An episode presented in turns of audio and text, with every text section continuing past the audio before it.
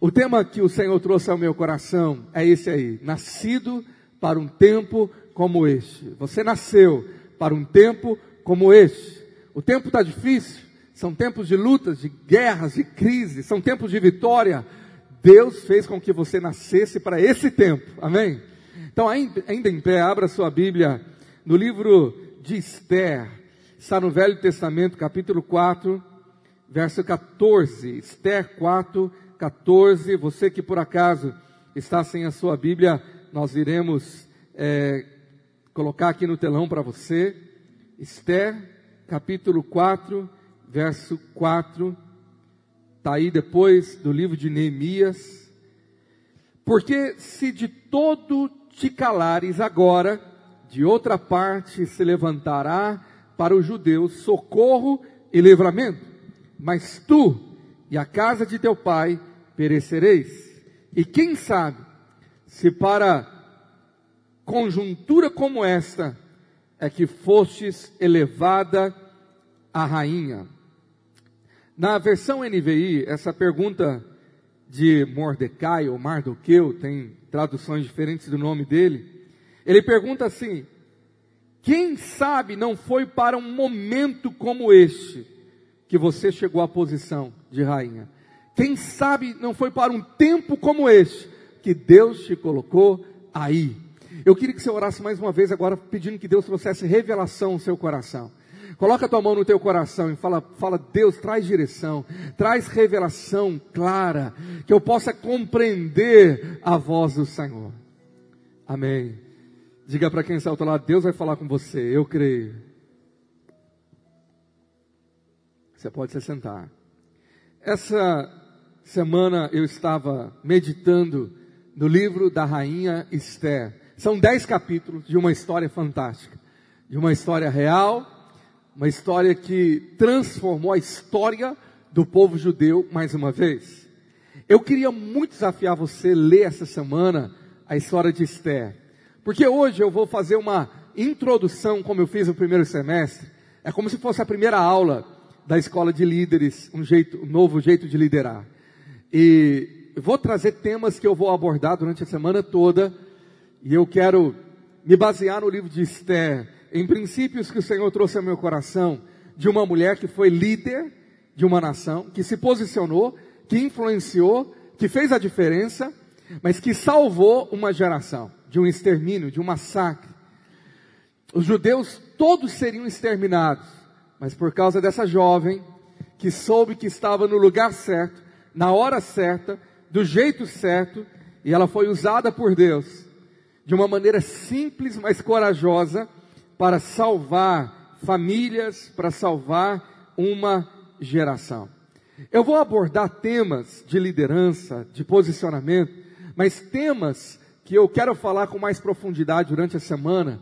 E eu queria muito se você tivesse uma maneira de anotar, de registrar, de tomar nota, você que está em casa também, porque vai ser muito importante para essa semana o que você vai ouvir aqui sobre essa mensagem, nascido para um tempo como este.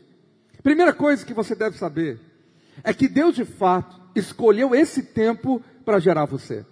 Se tudo é um propósito de Deus, se Deus trouxe a vida a você, se Ele é Deus de propósito, se Ele é um Deus onisciente, se Ele é um Deus que disse que escreveu nossa vida, está registrada num livro.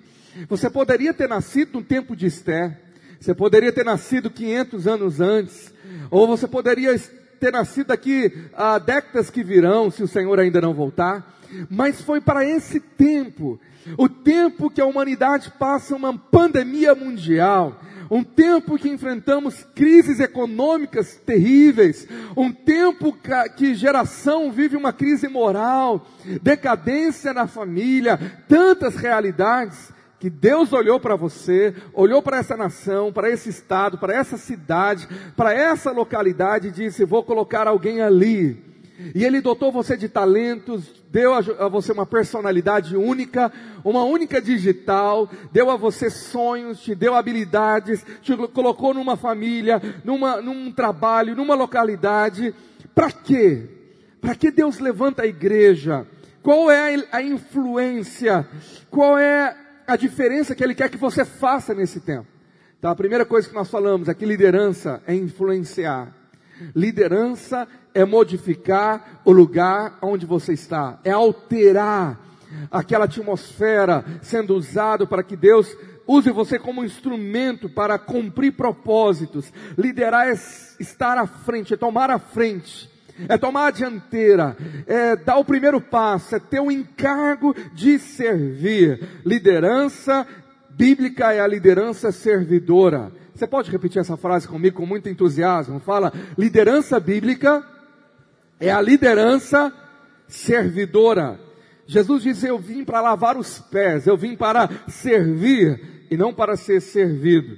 Então, diante desse cenário bíblico, nós temos a história de uma jovem camponesa, judia, numa cidade que não era sua nação, estava lá na Pérsia, num reinado de um império do rei Xerxes, e Deus levanta aquela menina desconhecida do nada, pobre, que não tinha pais, órfã, criada pelo primo, e Deus coloca ela no lugar que toda mulher sonhava estar, como rainha do maior império da época.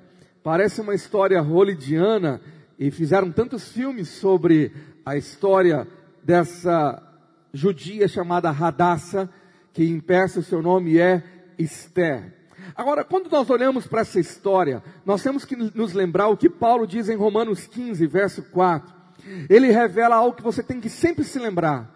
Tudo que foi escrito no passado, ele está dando a, a ideia do Velho Testamento, foi escrito para nos ensinar, foi escrito para ensinar a igreja, de forma que por meio da perseverança e do bom ânimo procedente das escrituras, mantenhamos a nossa esperança. Nós temos uma esperança, nós temos um alvo.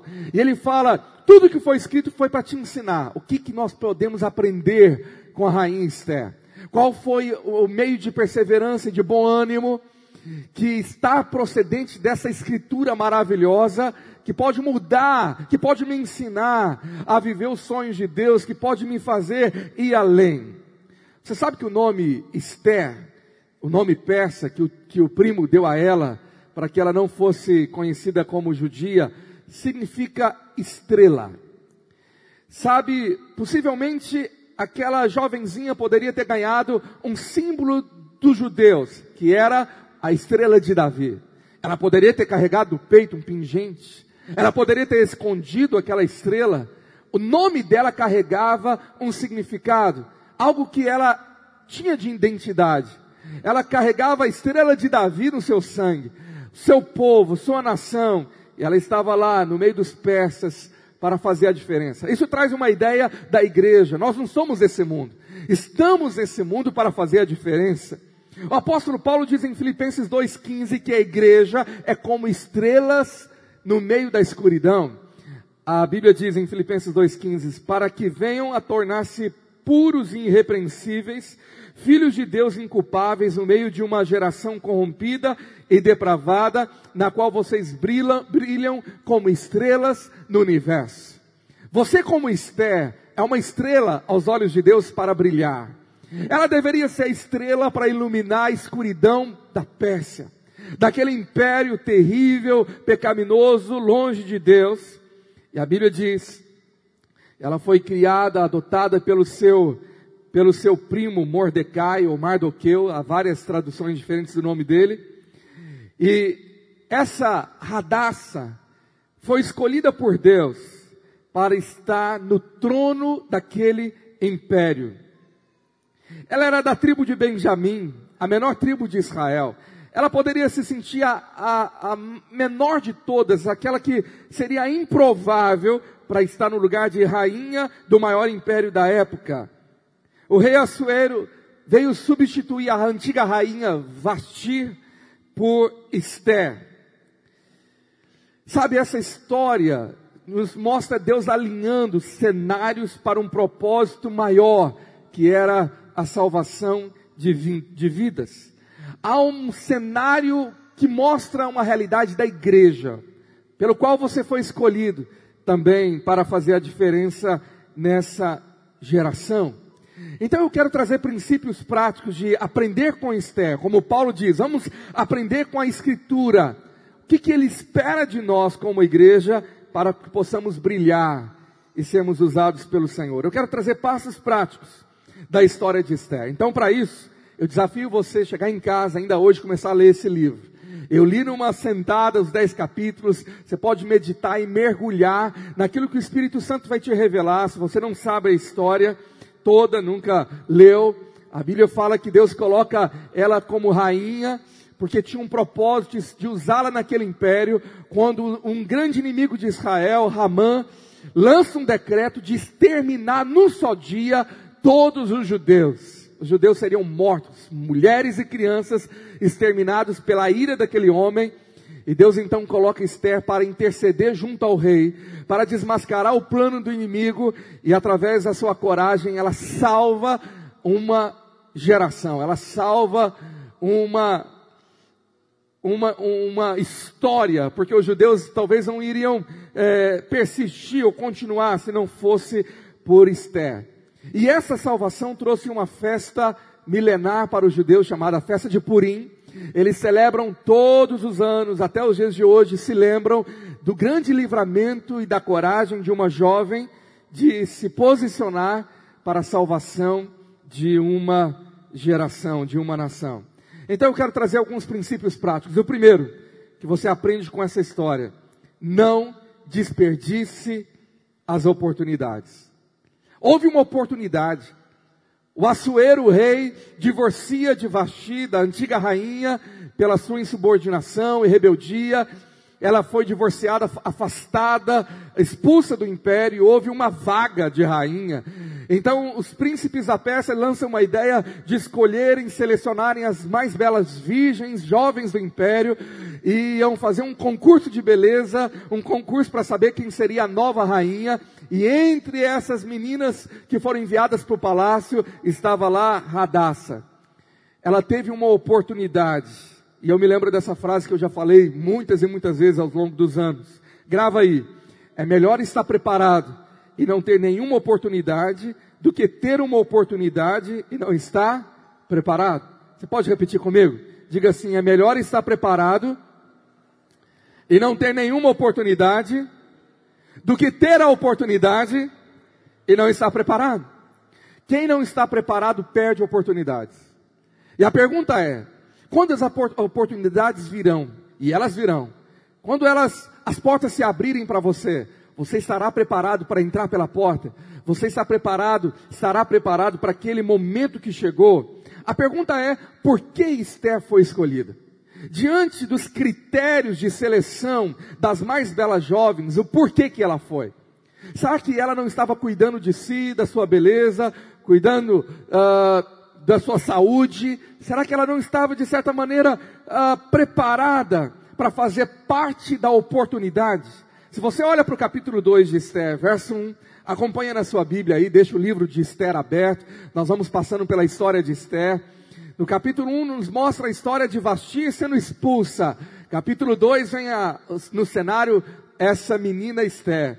E no verso 1 diz, passado essas coisas, e apaziguado já o furor do rei Assuero, lembrou-se de Vasti e do que ela fizera e do que se tinha decretado contra ela. Então disseram jovens do rei, que lhe serviam, tragam as moças para o rei, virgens de boa aparência e formosura. Ponha o rei comissários em todas as províncias do seu reino, que reúnam todas as moças virgens de boa aparência e formosura na cidade de Suzã, na casa das mulheres sobre as vistas de Regai, eunuco do rei, guarda das mulheres, e deem-se-lhes os seus ungüentos. A moça que cair no agrado do rei, essa essa reine em lugar de Vasti, e com isso concordou o rei, e assim o fez. Bom, então tinha todo um, um critério para a seleção, e agora nós vemos uma realidade espiritual da parte do homem e da parte de Deus. O apóstolo Paulo diz que a igreja, que nós somos cooperadores de Deus, você coopera, há uma cooperação entre homem e Deus. Lá em 1 Coríntios 3:9, o apóstolo Paulo fala que Deus trabalha em nós e através de nós. Nós somos cooperadores. Nós cooperamos, então nós temos a nossa parte. Lá no verso 9 do capítulo 2 de, de Esther, a Bíblia fala que a moça lhe pareceu formosa tinha parte dela de cooperar, de cuidar de si, de estar apta, de estar preparada para uma oportunidade como esta. Se ela não tivesse cuidando, cuidando de si, se ela não tivesse cuidando da sua saúde, possivelmente ela não seria escolhida. Então ela teve que cooperar. Mas o verso 9 fala que ela alcançou favor perante o líder, a quem o rei colocou, designou aquele eunuco para cuidar. Então aqui nós temos a cooperação de Deus. Esther coopera e Deus coopera. Tem uma frase que eu já ouvi várias vezes que Deus não moverá uma palha para fazer aquilo que você pode fazer. Mas ele vai mover o céu para fazer aquilo que você não pode fazer. Então a parte dela, ela fez. Irmãos, há muita coisa que é sua parte. Não adianta você esperar um anjo fazer no seu lugar. É você que vai ter que se levantar cedo, é você que vai ter que andar com as pernas, se mover e não jogar tudo em Deus. Você coopera com Deus. Agora, achar favor no meio de centenas de jovens, aquele líder eunuco olha para ela e tem favor. Favor é graça. Ela entrou na graça daquele homem, pelo que se apressou em dar-lhe os, os ungüentos e os devidos alimentos, como também sete jovens escolhidas da casa do rei, e a fez passar com suas jovens para as melhores, para os melhores aposentos da casa das mulheres. Agora, no lugar de honra, de destaque, ter favor, ter facilidade, ter porta aberta, aquilo que Esther não podia fazer, aquilo que estava nos bastidores do invisível, há um Deus cooperando em seu favor. Tudo coopera para o bem daqueles que têm um compromisso com Deus. Você pode dizer amém? Então diga eu coopero e Deus coopera. Há duas partes trabalhando, se alinhando.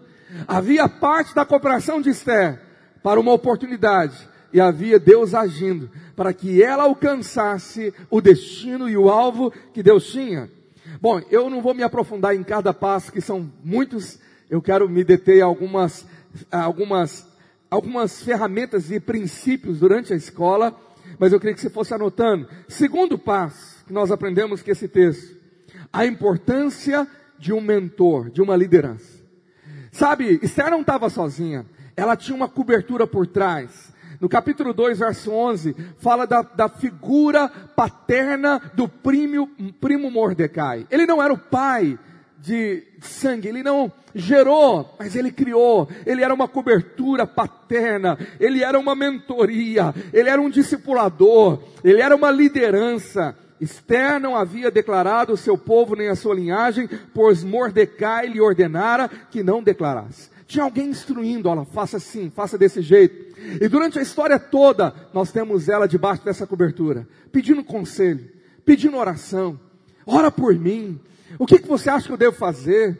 O que, que você me instrui? Mordecai é a figura de um mentor, a figura de experiência, de sabedoria, de voz profética, sabe, de cuidado de Deus. Deus colocará pessoas na sua vida. Deus coloca o seu pastor, sua liderança, o seu líder de grupo vida. Deus coloca a figura de um discipulador, de um mentor que conhece você. E nós temos a importância de uma cobertura de liderança espiritual que nós chamamos de cobertura paterna. Meu, meu querido, você não tem ideia de como isso faz você avançar. Veja o verso seguinte, verso 11. O que, que ele fazia? Passeava Mordecai todos os dias diante do átrio da casa das mulheres para ser informado de como passava Esther e do que lhe sucederia. Tinha uma, uma cobertura de cuidado pastoral, cuidado paterno. Eu quero te falar uma coisa, querido, Deus envia Mordecais, mas cabe você se colocar debaixo da cobertura. Cabe a você ir para debaixo do guarda-chuva de alguém que Deus colocou ali com a figura de mentoria, de liderança, de cuidado pastoral e paterno, com a, com a, com a figura de sabedoria e experiência, voz de Deus. Agora tem pessoas tão orgulhosas que falam, não preciso disso. É eu e Deus. Se Deus quiser, manda um anjo. Deus não age assim. Ele se opõe a orgulhosos. Mas um coração humilde, que se submete a estar debaixo da cobertura da liderança de alguém, inspirado por Deus, instruído por Deus, colocado por Deus, sabendo que essa pessoa não é perfeita. Mordecai não era perfeito, não era um anjo, Ele falhou com Esther. Ele podia ter chateado ela, mas ele continuava numa posição de autoridade, numa posição que Deus colocou de ser peça-chave para o sucesso da liderança de Esther, para os sonhos dela, para os empreendimentos dela. Querido, graças a Deus por mentores que Deus colocou na minha vida e tem colocado até os dias atuais. Você não tem ideia como eu valorizo isso e como eu sei da importância de constantemente pegar o telefone e ver essas, esses mordecais na minha vida e ligar para eles e falar: ora por mim, eu preciso que você me ajuda. Essa semana mesmo eu fiz isso. Há homens que Deus colocou ali, há pessoas que Deus colocou ali, há mulheres que Deus colocou ali com essa posição de ser instrumentos de Deus que vão trazer direcionamento, proteção, cuidado, mas é uma voz profética na sua vida. Você está entendendo? Diz amém? Então não despreze mentores, uma, uma cobertura, isso é segredo. Você quer avançar em áreas que você não sabe? Procura conselho de gente mais experiente. Ouça alguém que já está lá na frente, que já viveu, que pode ser voz de conselho sábio na sua vida, para aquelas áreas da quais Deus quer também fazer você crescer. Vamos falar isso mais na escola. Terceiro passo. Terceira chave da vida de Esther, a importância do preparo. Vamos para o verso 12 agora. Esther 2, verso 12. E chegando o prazo de cada moça vir ao rei Assuero, depois de tratada segundo as pre prescrições para as mulheres por 12 meses. Diga comigo, por 12 meses. Porque assim se cumpriam os dias do seu embelezamento. Seis meses com óleo de mirra e seis meses com especiarias e com os perfumes e ungüentos em uso entre as mulheres. Não foi da noite para o dia. Ela não foi para o trono na hora que foi escolhida, a porta abriu, já estou no trono. Não, no mínimo um ano. Um ano de escola, de embelezamento, de aprender boas maneiras, ah, como uma rainha se porta, como ela deve se vestir, como ela se comporta, mas também ser preparada para o rei. Esse princípio de preparação é fundamental porque fala de processo. Persistir num processo, aqui foi 12 meses, talvez para você está sendo 12 anos, não importa, mas o que importa é que o objetivo está chegando, o alvo está lá, Deus vai te colocar no lugar que Ele vai te usar poderosamente, mas a escola de Deus, a escola de treinamento, de preparo, de provação, de ensino da parte de Deus, e ela ficou seis meses sendo ungida. Será que isso não é profético? derramando óleo sobre ela. A Bíblia fala que seis meses aqui com óleo, com mirra. A mirra é um símbolo da unção. Meu irmão, a unção te prepara, te treina. Aquele processo do quarto, ninguém está vendo, seu joelho dobrado, sabe, meditando na palavra, sendo instruído no Senhor, se fortalecendo em oração, ouvindo, recebendo, sendo instruído por Deus, sendo talhado por Deus, nas áreas que Ele quer usar você. Talvez ninguém vê os bastidores de esforço, de aulas, de treinamento, de entrega, de sacrifício. Pode demorar um tempo, mas aquilo ali tem a bênção de Deus, há uma unção te fortalecendo e te preparando para a hora exata. E a hora de Deus vai chegar na sua vida. Você crê nisso? Tem alguém vivo aqui nessa manhã? Pode dizer, eu creio. Então creia na preparação. Quando Deus tranca você, parece que nada está acontecendo, tudo parado, mas tem óleo caindo na sua cabeça. Senhor, o Senhor está fortalecendo você no momento de dor, de espera, sabe, vencendo a ansiedade, crendo nos sonhos de Deus, vencendo no Senhor. E a Bíblia fala que os outros seis meses foi com especiarias, perfumes, ungüentos, foram com muita coisa que ela precisava ter. Isso fala de coisas que o Senhor está dando, que antes ela não tinha. O Senhor está dando novos dons, habilidades, novos conhecimentos. Há um perfume, um cheiro novo chegando para te preencher, para completar aquilo que Deus quer e espera para a hora que Ele vai levantar você de uma maneira plena, da qual você nunca tinha sonhado antes. Você está se preparando para quê? O que, que você está sendo preparado para o futuro? Se você não tem um alvo no futuro, a curto, médio e longo prazo, não tem do que preparar. Mas se Deus colocou sonhos na sua vida espiritual, sonhos na sua alma, sonhos de conquista, sonhos de de fazer algo, de conquistar, de gerar algo, de chegar a um determinado lugar, de produzir algo, de frutificar em algo. Deus começa a colocar sonhos, vou chegar lá, eu vou formar nessa faculdade, eu vou, eu vou abrir esse empreendimento, eu vou construir uma empresa, eu vou ter coisas que o Senhor vai me dar para abençoar essa geração. Então, se você tem alvos e sonhos na sua alma, vale a pena você se preparar.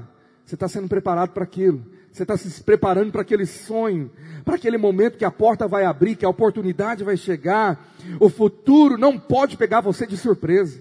Porque seu futuro já é daqui a um minuto. Você não sabe se é da noite para o dia ou do dia para a noite que Deus vai mudar a sua história, te colocando no lugar de honra, dizendo: chegou o tempo. Ele faz isso acontecer. Ele pega uma menina desconhecida do nada, e em um ano ele coloca ela no trono de um império. Você crê que Deus faz isso? Ele é Deus. Ele é Deus que abre portas que ninguém pode fechar. Você pode dizer amém para isso? Quarto passo. Esteja aberto às instruções. Tenha um coração ensinável. Seja uma pessoa que ama a instrução. Como o Provérbios fala. Seja ensinável. No verso 15, a Bíblia fala que Esther, filha de Abiail, Abiail tio de Mordecai, que a tomara por filha, quando lhe chegou a vez de ir ao rei, nada pediu além do que disse Regai, eunuco do rei, guarda das mulheres. E Esther alcançou o favor de todos quantos haviam. Possivelmente ele abre ali os tesouros do rei e manda as candidatas se prepararem, vestirem as melhores roupas, as melhores joias, se preparem com tudo que o rei fornece para chegar lá, linda para o grande dia. Essa menina foi sábia. Ela falou: Olha, eu não vou fazer o que eu penso ela chega para aquele que conhecia, que estava instruindo e pergunta: o que, que eu devo fazer? O que, que você acha? Que eu, como que eu devo me, me, me colocar diante do rei? Ela pediu que ele, que ele a instruísse. Ela tinha um coração ensinável. Eu não quero fazer do meu jeito. O que, que você acha que é o melhor? Essa sabedoria aqui mostra um coração humilde, um coração ensinável, de você vencer orgulho, de achar que deve ser do seu jeito e procurar sabedoria e falar: não, eu preciso ser ensinado. Qual é o melhor jeito? Como eu posso agradar a Deus? Como alguém pode me instruir? Meu querido, coração ensinável, como diz Provérbios, é o coração que prospera. Amém? Sexto passo, quinto passo que nós vemos com ela, é o entendimento do que, que é sorte. O que, que é sorte? Será que foi sorte dentro de todas aquelas lindas jovens, o rei se agradar dela? Ou foi simplesmente sorte ou porque Deus quis? Será que a sorte seria uma combinação do preparo desse trabalho com o favor de Deus?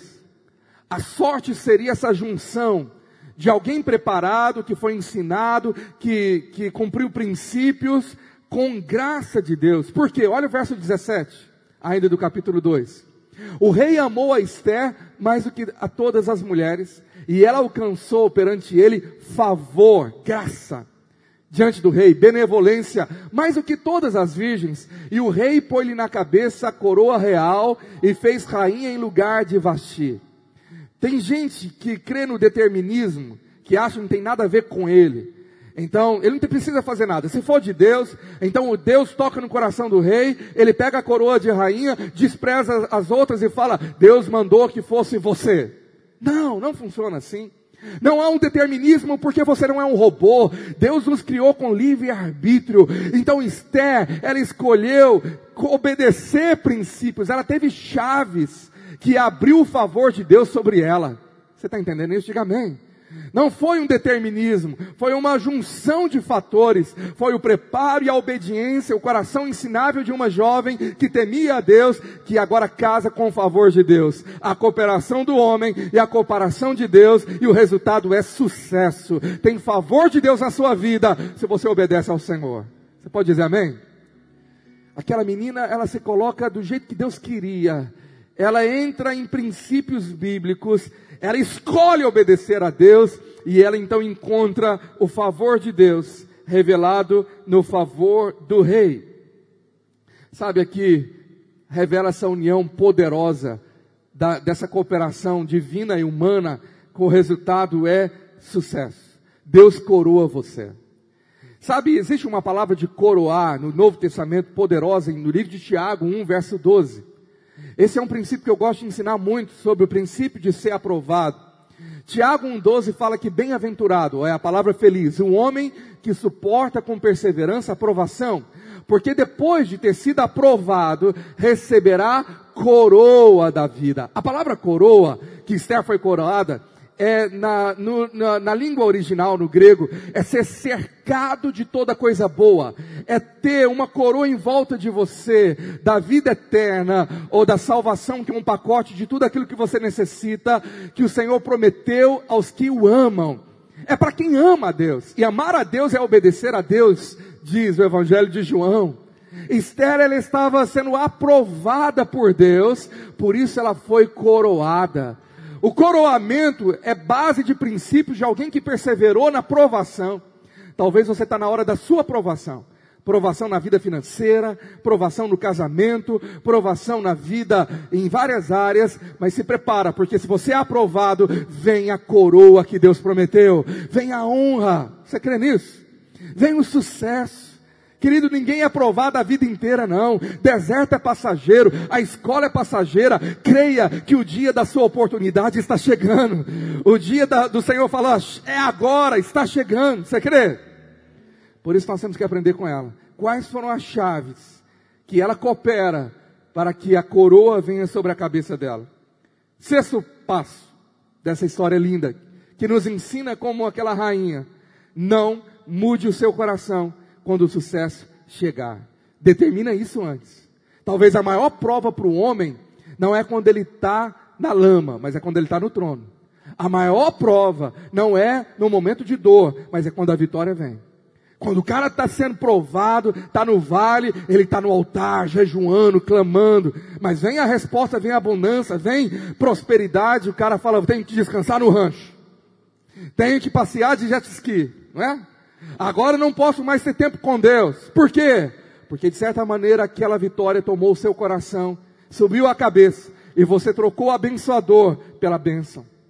Essa mulher nos ensina tanto, porque Esther 2:20, a Bíblia fala que quando ela estava no trono com a coroa, ela não havia declarado ainda a sua linhagem, o seu povo, não contou que era judia. Como Mordecai lhe ordenara lá no passado porque Esther cumpria o mandado de Mordecai como quando a criava. Ela, ela mesma, quando era uma criada, serva, pobre, na casa do, do primo, órfão, cheio de problema, longe da terra natal, cheio de luta, cheio de mazela emocional, tinha um coração ensinável, agora estava com a coroa na cabeça, sentada no trono do maior império, e era a mesma menina, não mudou o coração. Ela obedecia ao líder, ela tinha um coração que era aprovado por Deus antes e depois. Ela continuou humilde, honrando as suas fontes. Diga para alguém que está do seu lado, quando o sucesso chegar, não deixe ele subir a cabeça. Não é o sucesso a sua coroa, a sua coroa é a bênção do Senhor, amém? Não troque coroas. Tem gente quando melhora de vida, o Senhor abençoa financeiramente, a coroa agora é mamon, que domina a cabeça, dinheiro. É orgulho, é soberba, é se distanciar, é ostentação, é querer provar que é melhor do que os outros familiares. Não, essa menina continua a mesma. Ela não deixou subir a cabeça porque a cabeça dela já tinha um outro rei, ela já tinha uma outra coroa do favor do Senhor. Nós vamos falar isso muito essa semana. Eu queria muito que você ouvisse o que eu quero te ensinar sobre exercer liderança quando Deus te der coisas para liderar, porque todos foram chamados a liderar de um coração correto. Sétimo passo: se prepare para os inimigos. Capítulo 3, ela está coroada, e aí começa sempre a mesma história, entra o vilão. E esse vilão era da pesada. Esse camarada que odiava judeu, que tramava, o nome dele era Ramã. Sabe o que significa o nome Ramã no hebraico? Significa o celebrado. Esse camarada era a personificação do orgulho e da soberba ele queria ser o cara, ele queria passar a perna em todo mundo, ele era a personificação da inveja, da soberba, de um cara maligno. Você já viu gente assim, colocado numa família, numa empresa, dominado por demônios, que tem inveja, que quer roubar. Sabe que o invejoso, ele não quer o que você tem. O invejoso, ele não quer que você tenha. É diferente. Coração maligno é pior que você pensa. Ele não está invejando aquilo que você conquistou. Ele não quer que você conquiste. Assuero tinha aqui Ramão um destruidor de sonhos, um matador de gente que Deus queria usar. E isso existe até hoje. Esther 3:1, a Bíblia fala que depois dessas coisas, o rei Assuero engrandeceu a Ramã, filho de Remadata Agagita, e o exaltou, e lhe pôs o trono acima de todos os príncipes que estavam com ele. Ele era Agagita. Agagita vem de um povo que na época do rei Saul, Deus mandou exterminar porque era abominável diante de Deus. E Saul preserva o rei. Preserva alguns, alguns bois. E Samuel chega dizendo: Eu ouço o balido de bois. Eu ouço que você não obedeceu totalmente ao Senhor. Ali Saul foi rejeitado por Deus pela sua desobediência, porque ele poupou a vida do rei. Alguns historiadores acreditam que ali não está frisado assim, mas é história paralela, que a, quando Samuel tira a espada de Saul e mata o rei, a rainha conseguiu sobreviver ou fugiu. E possivelmente ela estava grávida. E desse filho nasce um homem que conta que ele um dia vingaria os judeus por ter exterminado o povo de Agag, os agagitas. E possivelmente saiu esse camarada aqui, Ramã, resultado da desobediência, um homem personificado da vingança, e ele queria exterminar os judeus de todo jeito. Vendo, pois, Ramã que Mordecai não se inclinava, nem se prostrava diante dele, encheu-se de furor. Agora olha o verso 6. Porém, teve como pouco nos seus propósitos o atentar apenas contra Mordecai, porque lhe haviam declarado de que o povo era, era uh, haviam-lhe declarado de que o povo era Mordecai. Por isso procurou Ramã destruir todos os judeus, povo de Mordecai, que havia em todo o reino de Assuero. Sabe, sempre haverá diversidade. O diabo vai querer usar pessoas, usar situações. Agora, o que você deve se lembrar quando os ramãs se levantarem contra você, palavra de inveja, de maldição, de perseguição, de calúnia, você deve sempre se lembrar para vencer os inimigos. Efésios 6,12. Nunca se esqueça. Grave isso, anota, se lembra. Quando alguém for usado pelo diabo para tentar você, seja de perto ou de longe, lembra, diga comigo, a minha luta não é contra carne ou sangue. Diga bem alto comigo, a minha luta não é contra pessoas, mas a minha luta é no mundo espiritual. É lá que você vence, meu irmão. Tem alguém sendo usado por demônios para se levantar contra você no seu trabalho, na sua família, tentando destruir seu casamento, tentando destruir sonhos. Sabe o que você deve fazer? Não é lutar contra ele, é lutar no mundo espiritual. As armas o Senhor te deu. Quando Esther foi lutar, ela não lutou com as armas políticas que ela dispunha, ela não lutou com armas bélicas, nem com espada. Ela lutou, sabe com quê? Com três dias de jejum. Quando contaram para ela, Ramã fez um decreto para matar o povo e vai matar você, quando descobrir que você é judia.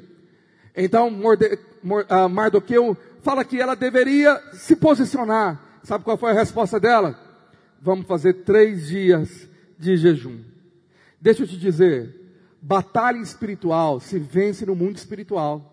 Se você começar a guerrear contra a pessoa que está perseguindo você, você já caiu na cilada do diabo.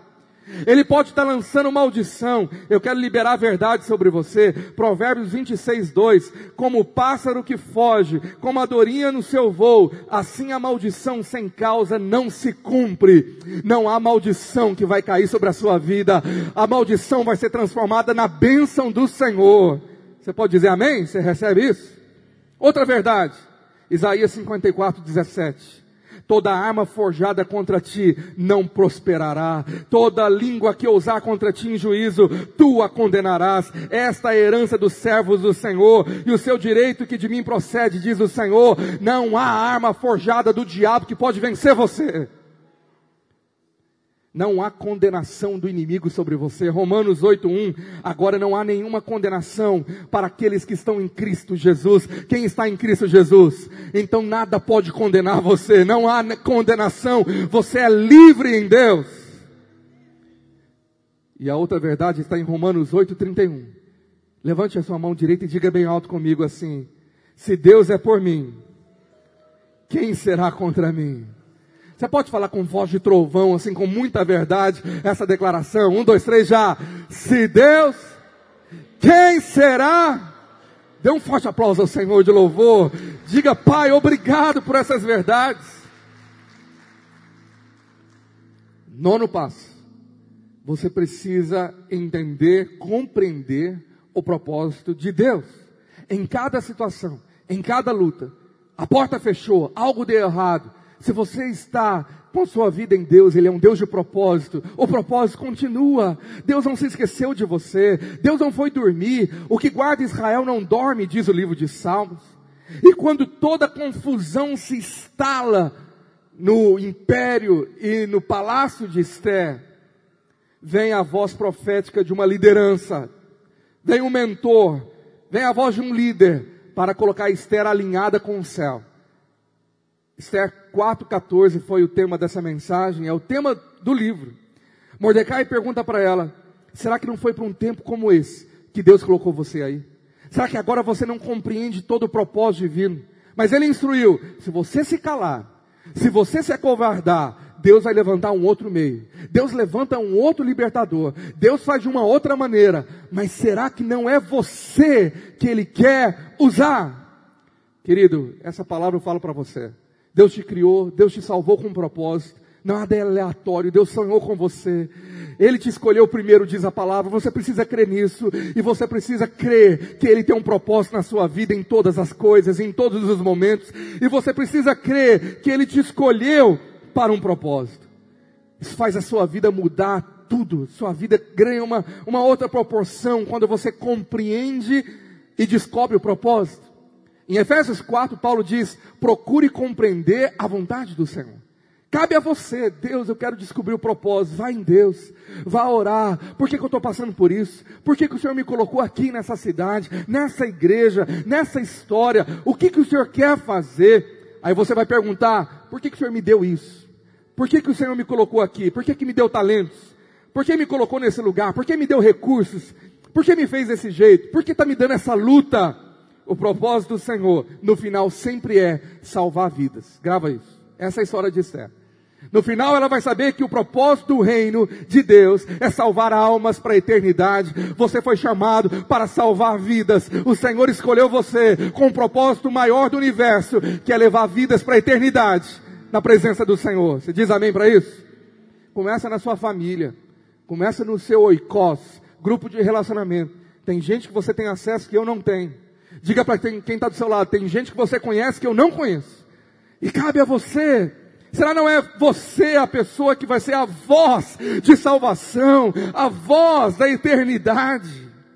Vamos falar muito sobre propósito essa semana. Décimo passo.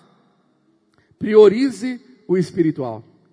No verso de número 16 de Esther 4, ela fala assim para quem mandou o recado de Mordecai: Vai, ajunta todos os judeus que se acharem em Suzã, e jejuai por mim, e não comais nem bebais por três dias, nem de noite, nem de dia, e eu e as minhas servas também jejuaremos. Depois, irei ter, irei ter com o rei, e ainda que é contra a lei, se perecer, perecer. Querido, você tem armas espirituais, a arma da oração e a arma do jejum. Jesus disse que a caça de demônios que não sai a não ser por jejum. Você tem que entender poder, autoridades e armas poderosas que o Senhor nos deu ao nosso alcance, que mudam realidades, que movem o espiritual. Porque se você não tem a visão espiritual, você já perdeu a batalha, você já caiu no laço do diabo. Olha o conselho de Salomão em Provérbios 3, 5. Confia no Senhor de todo o teu coração e não te estribes no teu próprio entendimento. Quem não jejua e não ora é orgulhoso e confia em si próprio. Não, vai dar conta, eu vou dar, eu vou, vai dar um jeito. Alguma coisa eu vou fazer. Orgulhoso, que acha que o seu jeito pode vencer batalhas espirituais e não pode. O que, que você deveria fazer? Confiar no Senhor. É por isso que eu jejuo. É por isso que eu oro, porque a minha confiança está no agir de Deus. E Ele usa a minha vida na oração e no jejum para intervir nessa terra. Verso 6. Reconhece o Senhor em todos os teus caminhos e ele endireitará as tuas veredas. Deus quer agir ao seu favor. Ele quer endireitar aquilo que o diabo está querendo fazer torto. Verso 7. Não sejas sábios aos teus próprios olhos. Teme ao Senhor e aparta-te do mal. Será isso saúde para o teu, teu corpo e refrigério para os teus ossos. Tema ao Senhor. Vá para a presença dele em temor, dizendo: Eu dependo de ti, eu confio no Senhor, é o Senhor que vai agir. Então priorize o espiritual, priorize primeiro orar, priorize primeiro buscar a Deus. Quantas pessoas que eu vou aconselhar aqui no gabinete e, a, e conta a história terrível, eu pergunto, querido, e você já orou, já jejuou? Não, ainda não. Ah, você vem falar comigo primeiro porque você acha que eu vou poder resolver? Não. A sua resposta está no Senhor. Você deveria estar em oração e jejum. E se Ele te traz aqui, eu posso ser um instrumento para cooperar com Deus. Mas o nosso socorro vem do Senhor. É dele, meu amado. A resposta está nele. Amém? É por isso que você jejua. É por isso que Esther era uma mulher espiritual. Nós vamos jejuar. Essa foi a arma dela. Décimo primeiro passo. E eu estou já encerrando. Nós precisamos ter a coragem para agir. Coragem para agir. Tem que orar? Tem que orar. Mas dentro da palavra oração tem uma outra palavra. Pergunta para quem está do seu lado se ele já sabe. Fala, dentro de oração tem a palavra. A palavra o que, irmãos? Tem gente que só ora, mas não age. É a vida inteira orando. Vamos orar, vamos orar. Irmão, vamos fazer, estou orando. Mas até quando? Será que não veio a resposta de Deus? Será que a Bíblia já não te mostrou o que você deveria fazer? Agir? Eu me lembro de um caso de uma pessoa que tinha uma demanda como familiar e era uma coisa séria e precisava romper aquele problema para desatar várias coisas. E o caminho era, peça perdão, se humilha, vai lá e reconcilie. Essa era a palavra. E aí eu perguntava para o irmão, e aí já fez? Estou orando, pastor, estou orando. Toda vez, estou orando. Estou orando demais, estou jejuando. Falei, irmão, para de orar. Como assim, pastor? Para de orar. E obedece a palavra de Deus. A palavra te diz: se você não perdoar o teu irmão, o Senhor também não te perdoa. E a palavra diz que a oração de quem não obedece à Bíblia é para Deus abominação. Está no livro de Provérbios. Então para de orar. Você está orando errado. A Bíblia já te mostrou o que você deve agir, fazer. Diga para quem está ao teu lado com voz de guerreiro aí, faça o que tem que fazer. Fala para ele. Faça o que tem que fazer. Para de covardia, de enrolação, de medo. Capítulo 5, verso 1. Ao terceiro dia, Esther se aprontou com seus trajes reais e se pôs no pátio interior da casa do rei de frente da residência do rei, e o rei estava sentado no seu trono real, fronteiro, à porta da residência. Sabe por que ela teve que ter coragem? Porque o império era movido por decretos. Nem o rei podia mudar decretos reais. E foi um decreto enganoso de Ramã que decretou que no dia 13 do mês de, mês de Adar, os judeus deveriam ser exterminados da terra. E o rei falou, foi decretado, eu não posso revogar. Está dito, está dito. E tinha um decreto dos persas que se alguém entrasse no palácio, na presença do rei, sem ser convidado, poderia morrer. O, o, o resultado era morte na hora, se o rei não estendesse o cetro da sua mão, o cetro de justiça. Essa é uma linguagem espiritual maravilhosa com respeito ao que vai acontecer no futuro. É algo que aponta para Cristo. Mas literalmente, essa menina teve que ter uma coragem de sacrificar a própria vida. Nós precisamos de uma liderança corajosa para avançar. Essa semana eu quero falar muito sobre liderança corajosa. Coragem para vencer medos, ansiedade, covardia, vencer medo de o que vão falar, ah, tanta coisa. Coragem é ingrediente fundamental para avançar. Sem coragem você não avança. Foi o que Deus pediu para Josué. Josué 1, por três vezes, tenha coragem e bom ânimo. Sem coragem, Josué não iria avançar. Você precisa vencer o medo, todo tipo de covardia e ter coragem para fazer o que é certo. Diga comigo bem alto, eu tenho que ter coragem para fazer o que é certo. Décimo segundo, você precisa buscar sabedoria e novas estratégias. Ela não foi de qualquer jeito corajosa, destemida e falou de qualquer jeito. Não, ela soube conquistar o coração do rei. Ela soube a hora certa de falar. Meu irmão, você precisa ter sabedoria. Tem gente que é corajoso demais, mas é burro. Tem que ter coragem aliada com sabedoria. A coragem para avançar, mas sabedoria de fazer do jeito certo. Tem gente que fala assim, eu sou corajoso mesmo, eu falo é na lata. O que tem para falar eu rasgo. E a vida é um inferno. Por quê? Porque é covarde. O covarde é que machuca o outro com a sua própria coragem. Não, o corajoso é aquele que fala o certo, da maneira certa, do jeito certo, tem estratégias, tem a hora, tem a, a Bíblia fala, você tem que aplacar o furor, contra a palavra de furor, não use outra no mesmo tom, diz provérbios, não, a palavra branda, aplaca o furor. O rei estava furioso aqui, um cenário, o que, que ela faz? Ela dá um banquete para ele tem nada melhor do que dar presente para o outro na hora de aplacar furor.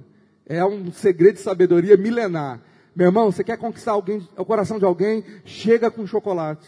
Chega com alguma coisa, fala, meu querido, lembrei de você. Já viu isso?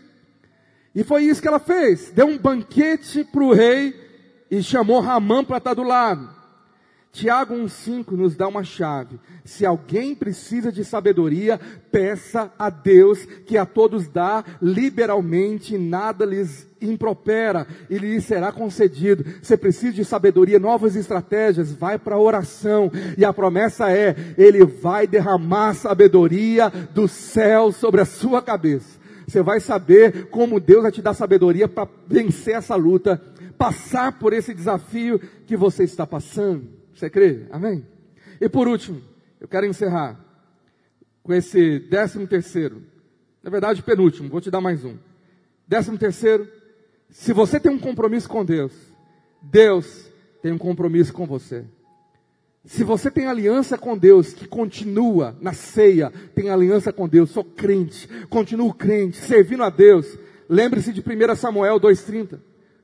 O Senhor revela assim, por meio do profeta Samuel, Portanto, 1 Samuel 2, verso 30. Portanto, diz o Senhor, Deus de Israel, na verdade dissera eu que a tua casa e a casa de teu pai andariam diante de mim perpetuamente, porém agora diz o Senhor, longe de mim tal coisa, porque aos que me honram, honrarei, porém aos que me desprezam serão desmerecidos. Quem me honra, eu honrarei. Isso é um princípio divino. Se você honra a Deus em todas as áreas, você tem a promessa que Deus vai honrar você, creia. Você entende isso, amém? Por isso, a Bíblia diz que vem a hora da honra. Ramã vai para casa contando a sua glória, sua soberba, e a mulher endemoniada dele, a esposa, dá uma ideia. Manda fazer uma, uma, uma forca de 50 côvados de altura, coloca na frente do palácio, para Mordecai amanhã, e amanhã você vai pedir a cabeça dele para o rei, e é óbvio que o rei vai te dar. Esther 5,14 fala que a sugestão da mulher foi bem aceita por Ramã, que mandou fazer a forca. Então veja a história. A forca está preparada para Mardoqueu, primo de Esther. Mentor, líder, uma figura do agir de Deus ali naquela história. Capítulo 6 de Esther, verso 1 diz: Naquela noite, o rei não pôde dormir. Será por quê? Na noite da forca, o rei tem insônia e manda trazer o que?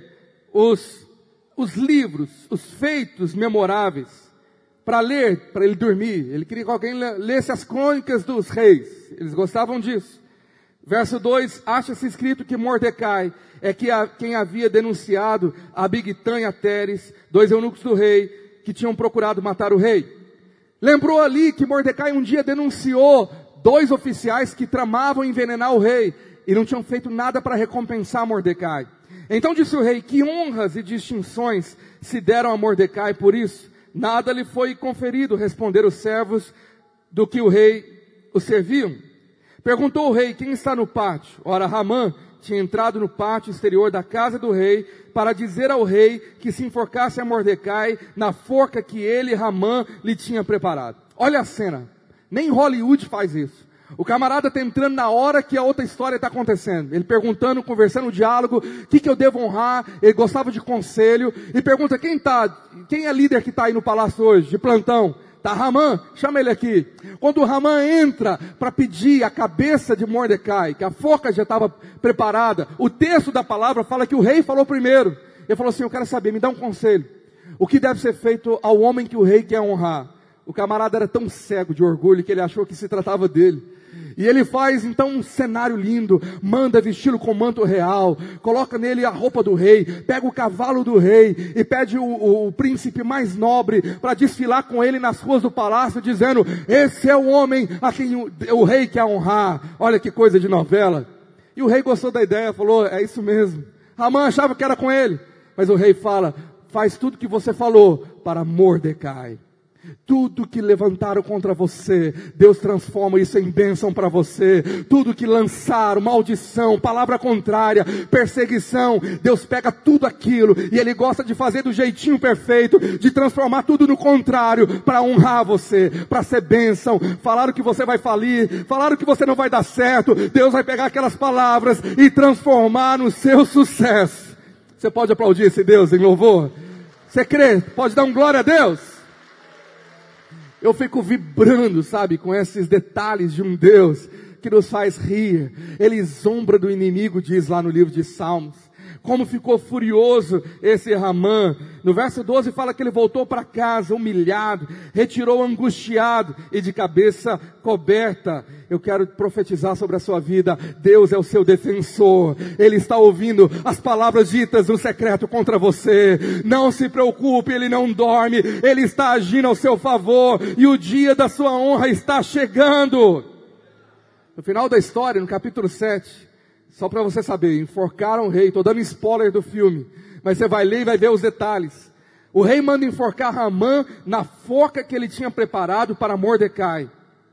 Na forca de Mordecai é que o inimigo foi enforcado. Eu quero te dizer que o inimigo vai cair na, naquela área que ele tentou de destruir você. Provérbios fala que o inimigo se levanta por um caminho, mas por sete ele fugirá. A vitória é sua, creia, porque Deus honra quem o honra. Você crê nisso? Amém? E no capítulo 8, Deus pega Mordecai e coloca no lugar de Ramã e dá toda a propriedade, a riqueza de Ramã e coloca Mordecai para ser o principal líder de toda a nação. Verso 2, ele tira o seu anel que tinha dado a Amã e deu a Mordecai. E Esther pôs Mordecai por superintendente da casa de Ramã. Isso é maravilhoso. Eu quero te falar que do seu final é vitória. Estão tentando fazer de tudo para destruir você. Mas o Senhor já decretou no final a sua vitória. E a vitória é honrada da parte do Senhor, porque Ele honra quem o honra. Hoje você está perseverando em crer. Chegará o dia que Deus vai honrar você. Eu quero encerrar te falando do seu final. Décimo quarto princípio é conheça o final da história. Leia o final do livro. No final está escrito aquilo que o Senhor já nos deu como promessa. Romanos 8,37, em todas essas coisas, eu não sei o que você está passando, mas em todas essas coisas você já é mais do que vencedor por meio daquele que amou você. Há um Deus que ama você e ama dar vitória a você. Você já é mais do que vencedor. O seu final já é vitória. Diz amém. Esther 9, verso 1. A Bíblia diz que no dia 13 do, décimo mês, no dia do decreto da matança dos judeus, do extermínio de uma geração, quando chegou a palavra do rei, a sua ordem para se executar, no dia em que os inimigos dos judeus contavam a senhorar-se deles, sucedeu o contrário, pois os judeus é que se assenhoraram dos que os odiavam. A Bíblia diz que os judeus ficaram muito ricos porque quem tentou destruir, havia um decreto que os judeus podiam se defender e se apropriar das posses do inimigo. Eu quero te dizer que quando você vence a despojo de guerra, você sempre passa aprovado e coroado. Tem recompensa para aquele que persevera até o fim. Você crê? Então vale a pena esperar o fim da história, meu irmão. Não desista. Fica de pé, pega a sua Bíblia e abre em Esther, último capítulo, verso, capítulo 10, verso 3. Olha para a sua Bíblia aí para você anotar e ver como que o Senhor faz. O que, que Deus fez? Pois o judeu Mordecai, pois o judeu Mordecai foi o segundo depois do rei Assuero. e grande para com os judeus, e estimado pela multidão de seus irmãos, tendo procurado o bem-estar do seu povo e trabalhado pela prosperidade de todo o povo da sua raça. Creia no sucesso que vem da parte do Senhor, porque Deus é contigo. Acredite naquilo que Deus vai fazer através de você. Vidas serão abençoadas através de você, porque você foi chamado para ser abençoador. Deus tem prosperidade para você, sim, meu irmão. Deus quer você, fazer você alargar suas fronteiras, sabe por quê? Porque você é escolhido por Deus para abençoar essa geração. Você tem nessa verdade? Você tem coragem de levantar uma das suas mãos e falar: Eu sou escolhido por Deus para ser uma bênção para esse tempo. Eu nasci para abençoar esse tempo. Diga bem alto: Nascido para um tempo como este. Nascido para ser um homem de Deus. Chegou a sua vez, chegou a sua hora. Enquanto o ministério vai adorar, eu queria que você orasse. E se você precisa de alguma vitória na sua vida, sai do seu lugar e vem aqui para frente do altar, porque eu quero orar por você, declarando que o tempo de vitória está chegando, o tempo da sua honra está chegando. Eu não sei qual tipo de luta, de provação, mas se você precisa de vitória, vem para o altar e fala: Senhor, eu escolho te honrar, eu escolho estar no altar, eu escolho me humilhar diante do Senhor. Sai do seu lugar correndo, vem para cá. Eu quero orar junto com você, declarando que tempo de vitória, o tempo da oportunidade está chegando. Está chegando. O tempo de Deus mudar a sua história.